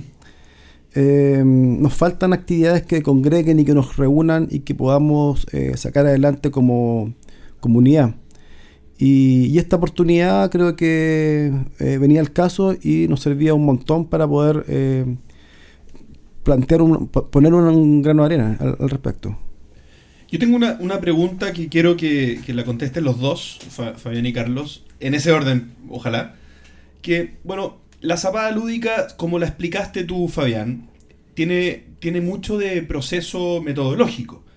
Que asumo, y acá creo que voy a estar acertado en asumirlo así, que mucho tiene que ver con tu condición de ludólogo y ludotecario, que desde ahí un poco tú tienes las competencias eh, para haber, eh, me imagino yo, que influido mayormente en haber diseñado esta metodología o tal vez una metodología que ya existe, etcétera. Eh, pri- pri- primero me gustaría que me dijeras si estoy más o menos en lo cierto con eso para continuar con la pregunta, Fabián. Sí, e- es así, es así. Te dije que la mayoría de los participantes eran alumnos, generalmente son alumnos propios. Per- Perfecto. Sí. Entonces, partiendo de esa base, ¿cómo se hace para internacionalizar algo que tiene un proceso tan marcado? ¿Cómo, se cómo fue el, el traspaso de la metodología, si es que fue así? ¿O se da más libertad a los otros países a que implementen o tomen algunos aspectos de la, de la metodología? ¿Cómo funciona esa internacionalización? Bien, a fuerza de ser sincero, mm, voy a tener que repetir que eh, la estructura original no es exclusiva nuestra, ni mucho menos, sino que es eh, una adaptación de una Game Jam. ¿sí? Claro. Cosas que ya están probadas en el mundo entero. Claro, pero, tiene una nosotros- manera bien especial de, de funcionar, como tú comentabas. Tal cual. Entonces, de- desde la estructura es que nosotros eh, hemos mm, ido pasándole, eh, al venderle la idea de lo que es la zapada, de cómo se debi- cómo, cómo la hacíamos nosotros, más allá de que cada sede tiene una independencia casi absoluta para poder organizar desde los horarios de cada, cada sede eh, hasta más o menos las pautas a seguir. Sí, tratamos de que cada uno pueda tratar de respetar lo más posible su idiosincrasia y mantener el concepto de raíz latina que mantenemos eh, todos. La zapada nació siendo zapada lúdica y hoy es zapada latinoamericana. Zapada lúdica latinoamericana, que para nosotros es eh, un inmenso placer que así sea y nos llena de orgullo poder contar cada vez con más sedes y poder llegar a más gente y ayudar desde nuestro modestísimo punto a, que es, ese métier, porque todavía no llega a profesión eh, por estos pagos, ¿no? pueda realmente eh, crecer y profesionalizarse y llegar a tener eh, un lugar en la sociedad, ¿sí? Nosotros tenemos particularmente acá en Argentina algunos mm, problemas casi políticos en cuanto a lo que es eh, eh, juego, juego de mesa, importación. Ustedes saben, han, charlado más de una vez con algunos de nosotros eh, cuántos problemas tenemos, ¿sí? Entonces cada uno desde su idiosincrasia y desde los problemas y problemática que tiene, tratar de aprovechar y de profesionalizarse para poder generar lo mejor y que el público masivo se entere de qué es lo que pasa en el mundo hoy día con los juegos y nosotros ser el instrumento. En nuestro caso, el- nos llega la idea, ¿cierto? Nos llega esta estructura, que son tres días con fecha, ¿cierto? Y hora definida. Y tenemos, como dice Fabián, la libertad de, acción, en cierta medida, de cómo, cómo estructurarlo. Pero es como los juegos de mesa, es súper lógica la estructura de cómo eh, plantear este, esta actividad. O sea, tienes que primero presentarla, apoyar con, con- material, con, con- herramientas para que ellos puedan después desarrollar su- sus prototipos y, y mostrarlos finalmente. Nosotros nos propusimos hacer una, una actividad a nivel nacional. Y en ese sentido coordinamos con las diferentes sedes que son eh, Valparaíso, perdón, La Serena, Valparaíso, Santiago, Concepción y Temuco. Temuco se sumó hoy día recién, así que estamos súper contentos por eso. Oh, muy bien. Eh, Bienvenido Temuco. Sí, no, ahora tenemos una actividad eh, a, a- a lo, a largo de Chile. Y quisimos hacer lo mismo. mantener la misma imagen, mantener el mismo discurso, mantener las mismas bases y de hecho la, la, nuestro mm, eh, ficha de inscripción es única. Entonces tú cuando te vas a inscribir, tú eliges en el fondo en qué sede quieres participar. Entonces le da mayor presencia también a la actividad. El diseño lo hace una sola persona, trabajamos con el mismo correo electrónico todo, nos contactamos común eh, habitualmente a nivel nacional, entonces tratamos de eh, seguir la misma línea eh, como Zapada Lúdica Chile. Y hace poco también empezamos con un chat de Zapada Lúdica Internacional, que estamos ahí tratando de, que la gente se meta, los que están organizando, también para poder tener esta, esta interacción y esta conversación de juegos de mesa que creo que es súper sana y súper bueno para todos. Otra pregunta también un poco más técnica que quiero que me responda primero Fabián y después Carlos. Eh, esta zapada lúdica es gratuita. ¿Cómo se organiza eh, todo el proceso de conseguir una sede? Ustedes entregan materiales para hacer prototipos. Eh, ¿Y cómo lo han solucionado? Porque ustedes tienen una data, Fabián, que ya tienen años, por lo tanto tienen algo en qué avalarse sin embargo, eso no tiene por qué ser replicable para Chile o para cualquiera de los otros países que se va sumando. Entonces, primero quería saber cómo lo han visto ustedes desde Argentina y después cómo se ha ido solucionando acá en Chile. Bien, en Argentina, en realidad, a fuerza de ser sincero, empezamos como casi siempre poniendo el lomo, cada mm. uno desde su sede, y cada sede se organizó como pudo. Luego pudimos eh, conseguir algunos auspiciantes eh, o gente que nos apoyara. Particularmente nosotros en Buenos Aires contamos siempre con el apoyo del Image Campus, que es un, centro de educación tecnológica pionera que nos apoya en todo lo que hacemos. Eh, y el resto de las sedes, algunas tienen sus sedes propias, son generalmente somos organizaciones que estamos difundiendo el juego y, podemos disponer de algunos espacios que porque a veces esos mismos espacios son los que utilizamos para difundir el juego, entonces esta vez simplemente los utilizamos para, para este hecho. Eh, pero en realidad también contamos con el auspicio de, algunas productoras que nos facilitan eh, a modo de lujo, porque en realidad sabemos que para un prototipo alfa con papel y lápiz nos arreglamos, pero tenemos algunas productoras que nos proveen eh, de material, fichas, dados, Mm, generalmente que, nos sirven y nos nutren para, para a veces por ahí incluso quien te dice ser un disparador de, de, algún, de alguna idea. Se pueden dar los nombres de, de las productoras ah, para agradecerles también y para hacerles un poco publicidad por... En realidad tendría acá la que normalmente nos provee generalmente de ese material es, es eh, Ruival Hermanos. Ruival Hermanos. Eh, el tema es que también tenemos otros productores que también nos apoyan, ¿sí? Y, la verdad, son, por suerte acá en Buenos Aires, por lo menos en Argentina, son muchos, son arriba de 15 en la actualidad. Por eso hubiese preferido no nombrar a ninguno, porque si tengo que nombrar a 15 me voy a olvidar de alguno. eh, el año pasado también contamos con un auspiciante de, Colombia, eh, la gente de Azar y la gente de Detestable de México entonces cada uno ha podido buscarle la vuelta a, localmente para, para poder financiar y convocar y, hacer lo mejor posible para este evento que estamos todos con la misma intención y el mismo fin que es eh, poder hacer crecer eh, esto que para nosotros es casi una forma de vida. Bueno, acá en Chile eh, manejamos también la estructura desde las sedes. Cada, localidad eh, está mm, en el fondo de la cabeza por un organismo. Los quiero nombrar porque creo que son importantes. En el caso de La Serena, tenemos a la Fundación Educacional Ludismo. Ellos son las personas que están encargadas de organizar el evento ya. Y eh, como organización educacional manejan un montón de herramientas sobre creación de juegos de mesa. Es ludismo. Ludismo. Así es. Eh, lo van a hacer en la biblioteca, en una biblioteca de La Serena. En una biblioteca de La Serena.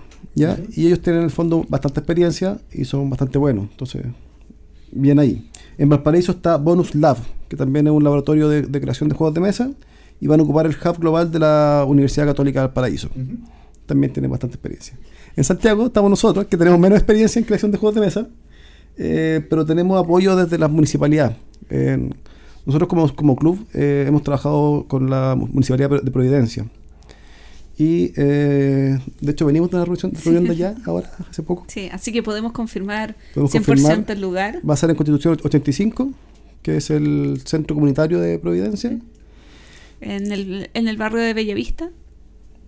Donde, es donde mismo se hizo la. Sí, ahí mismo. Ah, es que jugué bueno. de Mind, entonces tengo claro lo que estás pensando. Que no me acuerdo el nombre de lo que estoy pensando. Eh, el encuentro de prototipo. El encuentro de prototipos. Sí. Sí. Eh, son una biblioteca que tiene habilitado un gran sector de, de juegos y, y la verdad es que con Carlos fuimos recién a ver los espacios y están súper adecuados para las actividades que queremos realizar. Y eh, Providencia eh, cambió bastante. Está to- en todo un tema de. Esto es publicidad de Providencia. Eh, pero est- está en todo un tema de, de emprendimiento y de hub y, y todo un discurso bastante de apoyo. Ujú. Y, y han sido un 7 con nosotros. Entonces, van a Siete estar- es la nota máxima en Chile, por si siete, acaso. claro, o un bien. Sí, porque si lo dicen en Alemania va a ser un 1. Se han portado muy Y mal. te van a pedir los certificados de, de educación. No, no, de nuevo. Y nos queda, eh, y en Concepción está Plan- Planeta Loseta. Sí. Ellos se, se motivaron están nosotros. con la Universidad de Santo Tomás eh, para hacer el, el evento ahí. Y en Temuco es una universidad que no recuerdo el nombre. Es que lo estaban gestionando. Pero lo están como gestionando. Fue algo que recién apareció, pero ya vamos a tener más información en la página web, no, en, la, en la página de Facebook, eh, Zapada Lúdica Chile. Y lo que hicimos nosotros fue decir, ya, tenemos estas sedes distintas, ¿cierto? Distintas eh, agrupaciones y tratamos de buscar apoyo de forma nacional. Entonces hemos estado conversando con nuestros eh, distribuidores, amigos, Sí.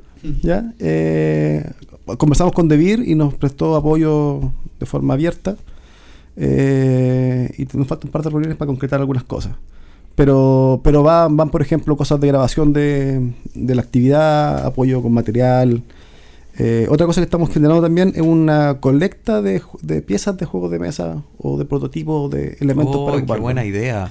Entonces estamos poniendo en, en, los, en las diferentes tiendas de juegos de mesa un pequeño buzón con el logo del, del evento, donde tú puedes ir y dejar, por ejemplo, no sé, un troquel que podría servir para, para, para ficha, dejarlo ahí, o dados que te sobran, que generalmente no sobran, pero que están dando Son vueltas. donaciones, finalmente. Pero son donaciones que tú las puedes ir, dejar ahí y las vamos a ocupar y las vamos a repartir después de manera nacional. La idea es que ¿Viste? En vez de quemar los restos de los juegos Legacy, ahora los pueden donar. quizás tus juegos que quieres después eh, pasar a la posteridad podrían terminar ahí como donación para este evento. Cobra sentido lo que Cobra sentido, camino. está todo, está todo en un mismo camino, en Muy una misma fila. Muy buena idea esa de, de recolección de piezas. Sí, Ajá. porque, porque al final eh, la idea es que al ser algo eh, gratuito, comunitario, que busca potenciar este hobby también, eh, se manifieste eh, esto de, de colaborar, de que entre todos podamos realizar un evento mejor y si te sobran o tienes piezas o encontraste en algún lugar unas fichitas perfectas y las puedes donar, hazlo. Otra cosa que estamos gestionando también es el, tener como padrinos eh, por equipo. Entonces, cada equipo que tenga un padrino que pueda en el fondo ayudarlo en este proceso de, de creación de juegos de mesa. Eso está en conversaciones, esperamos. Eso, ese, padrino sería gente que ya tiene más experiencia de, de Exactamente. La idea, es- la idea es, es- es por ese camino. Porque de alguna manera la gente que crea juegos de mesa nutre también el, el- el mercado, nutre el sistema. Y son ideas y son cosas nacionales. En Chile está súper bajo en la creación de juegos de mesa. Si bien el año pasado fue bien interesante, salieron hartos títulos, eh, hay como un estancamiento ahí de, de- de ideas. Claro, Eh, son más explosiones que algo constante. son más explosiones. Entonces ahí, bueno, y Fabián lo comentaba, el mismo tema de, de- de que Argentina esté un poco bloqueado con, con el tema de poder traer juegos, para nosotros es fácil. po. O sea, Gloria trajo, trajo una caja, dos hoy día. Eh, no es fácil eh, nutrirnos de juegos de mesa del extranjero. Eh, pero Argentina no tiene eso, entonces están como en cierta medida obligados a crearlos, que fue un poco lo que le pasó también con la música hace un tiempo atrás, cuando fue lo, lo- lo de las Malvinas y este tema con, con los ingleses y creó todo un tema de rock argentino que, o sea, nos sacamos sombrero. Tiene la fuerza que tiene. De tiene la fuerza que tiene, po. De O hecho, sea- el rock sudamericano es el rock argentino. Exactamente. Y, y- y si lo vemos un poco así, está pasando lo mismo con los juegos de mesa. Entonces que Argentina en unos años más esté sacando títulos realmente interesantes, como Cultivo Mutante, lo comentábamos, eh, no es casualidad. Eh, y si podemos colgarnos un poco de eso nosotros acá en Chile, eh, bienvenido sea. Últimas consultas. Eh, yo tengo dos. Primero, Fabián. vi que los años anteriores se había creado una especie de página de Facebook para las distintas sedes que en el fondo iban subiéndose fotos hoy, aquí, así estamos aquí en Colombia, así estamos en México, estos son los prototipos que tenemos en la sede eh, de Buenos Aires en Argentina, esta es la que tenemos en San Luis. Em, ¿Se va a trabajar más en, en términos de interacción entre sedes para este año? ¿Qué se tiene pensado? Estamos, estamos tratando, sí, tecnología mediante, mm, mayor interacción e incluso esta vez al ser más eh, internacional eh, hay otra otra intención general, sí, de, de poder interactuar porque va a ser mucho más enriquecedor. Es, poco sería eh, el interactuar entre los chicos de Buenos Aires y los chicos de zona norte de Buenos Aires. Que posiblemente sean las dos sedes más cercanas que hay de, esa, de la Zapada. ¿sí? Entonces, diferente es si yo tengo que interactuar o puedo interactuar con un peruano, un venezolano, un boliviano, como se va a dar esta vez, los chicos de Uruguay también. Eh, estamos todos muy motivados eh, particularmente los chicos nuevos que desde, el, desde es- esa, esa efervescencia que genera la primera vez y, y los que no la efervescencia de querer hacerlo mejor que las veces anteriores así que yo creo que esta vez realmente puede zarpar de forma interesante la zarpada Perfecto. Y la última pregunta, que es algo que probablemente están preguntando muchos en la casa. Hemos nombrado un par de veces que tú eres. He- Hemos nombrado un par de veces que tú eres ludólogo y ludotecario. ¿Qué significa eso? Bien, ludotecario es un acá en, en Argentina, en Buenos Aires, tenemos una, un instituto de que, eh, que en el que se estudia el juego como sustantivo, como foco principal y tiene un título genera un título de ludo, ludotecario y por otro rama tiene también el título de diseñador de juegos y juguetes. Esos son los únicos títulos que tenemos acá en Argentina con inclinación exclusivamente a lo que son juegos. ¿Y esa es como carrera de instituto o universitaria o qué? Terciario superior, sí, tecnicatura superior. Mm, Mira, no tenemos nada de eso acá. ¿Y ludólogo? Y ludólogo en realidad eh, no va como título oficial en, en estos momentos en Argentina, sino que en algunas partes del mundo hay algunos mm, cursos de, de ludólogo o ludología, depende de dónde se hable, que hacen referencia al estudio del juego, al estudioso del juego.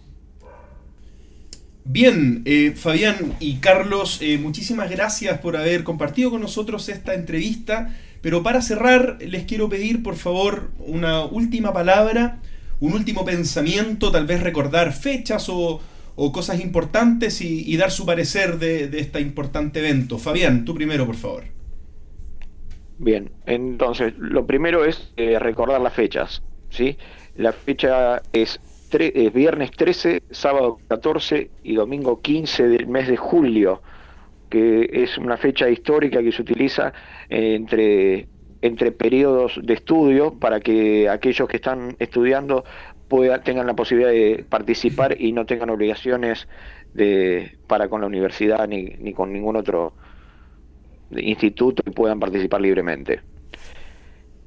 Hasta ahí, las fechas. En cuanto al evento, a- aprovecho el, el- momento para recordarles o, o- o marcarle a las sedes que se puede eh, generar como evento de difusión lúdica paralelo a la zapada lúdica la incentivación de que la gente venga a testear los juegos sin ser diseñadora. O sea que se hace un evento de, de juegos con gente que está creando el juego en el momento. Porque si no se da el caso que todos los, que los testers terminan siendo los que diseñaron el juego al lado. ¿sí? Entonces, nosotros desde la experiencia re- les recomendamos eh, hacer una, una convocatoria con fecha y, eh, fecha y horario, particularmente en los horarios en los que la gente va a estar testeando, para que gente que juega simplemente pueda pasar a testear estos prototipos, ¿sí? Y, y compartir el, el- el momento con los diseñadores. Más allá de eso, agradecerles al entreturno el, el apoyo que siempre nos brindan. Buenísimo, Carlos. Nosotros también agradecer la invitación a, este espacio y también a la gente que se ha inscrito. Eh, hemos tenido en tres días que iniciamos la actividad de, de convocatoria, eh, casi lleno ya de, de inscripciones. Santiago estamos ya con lista de espera. Logramos eh, sumar un par de mesas más para, la- para el espacio de creación de juegos, así que ahí vamos a tener que agrandar un poquito más la, la, la posibilidad de que más gente se sume. Pero estamos súper contentos con, con la recepción de las personas eh, y, la, y la participación. Eh, nosotros el día domingo vamos a hacer una actividad abierta de juegos de mesa. Eh, no solamente es mostrar los, los- juegos que estamos creando, sino que eh, dejar un espacio familiar para que la gente pueda ir y jugar y, conocer juegos que existen eh, del mercado chileno. Eh, y, hacer que esta actividad tenga un, fin, o sea, tenga un sentido de, de, reunión que, que apoye un poco a la causa de, la- de los juegos de mesa, por un lado en la creación, pero también en, en, en el generar, generar instancias de participación, tanto de gente que juega como la gente que no juega. Gloria, ¿algún comentario? Que... No, muy bien dicho, Carlos. Gracias, Gloria. Bien, entonces así cerramos la entrevista. Muchísimas gracias, Carlos. Muchísimas gracias, Fabián. Despedimos a Fabián. Carlos sigue con nosotros. Así que, Fabián, un placer tenerte. Muchísimas gracias de nuevo. Chao, Fabián. Por favor, a ustedes siempre. Chao, Fabián. Nos vemos. Chao.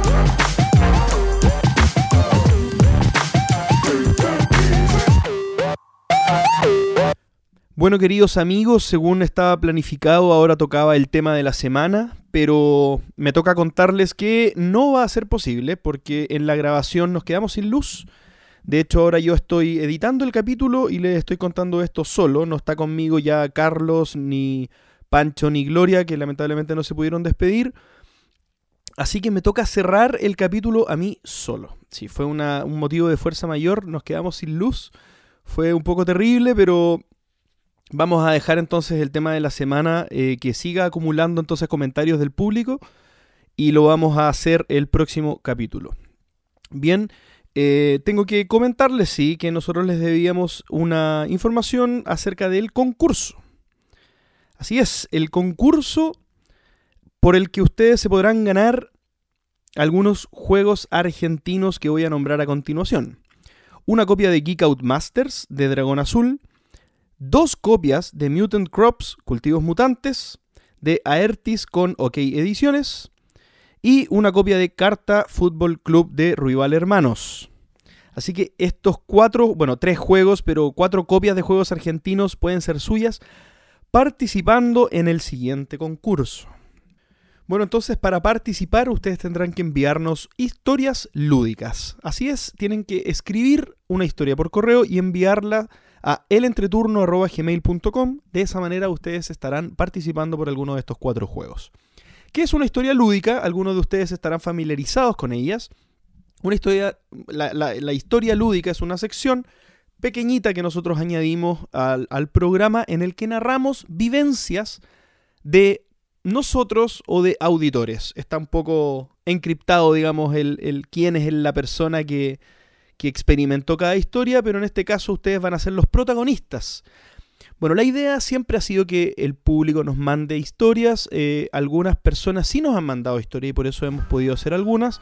Pero queremos fomentar que esta sección crezca. Así que, como les cuento, tienen que escribir una historia lúdica que hayan vivido o que haya vivido alguien cercano a ustedes en un pequeño texto. No tiene por qué estar escrito de forma narrativa. Ustedes pueden, si quieren, eh, contar la historia en sucesos y nosotros la transformamos a un estilo más narrativo. Y de esta manera estarán participando entonces por ganarse uno de los cuatro juegos que mencioné inicialmente. Bien, esperamos altísima participación y con esto terminamos el capítulo. Yo solo termino el capítulo.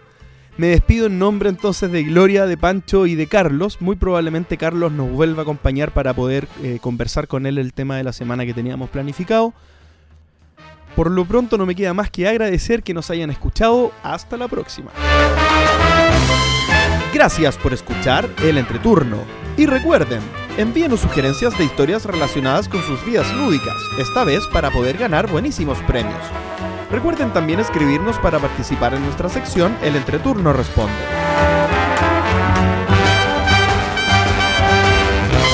¿Y ustedes, a quién le heredarían su ludoteca? Envíenos sus comentarios al correo elentreturno.gmail.com. Además, envíenos preguntas o temas que quieran que conversemos en el programa. Síganos en Facebook, en Twitter, en Instagram y suscríbanse a nuestro canal de YouTube. Escúchanos en dos semanas más en nuestro próximo capítulo de El Entreturno. Gracias de nuevo y hasta la próxima.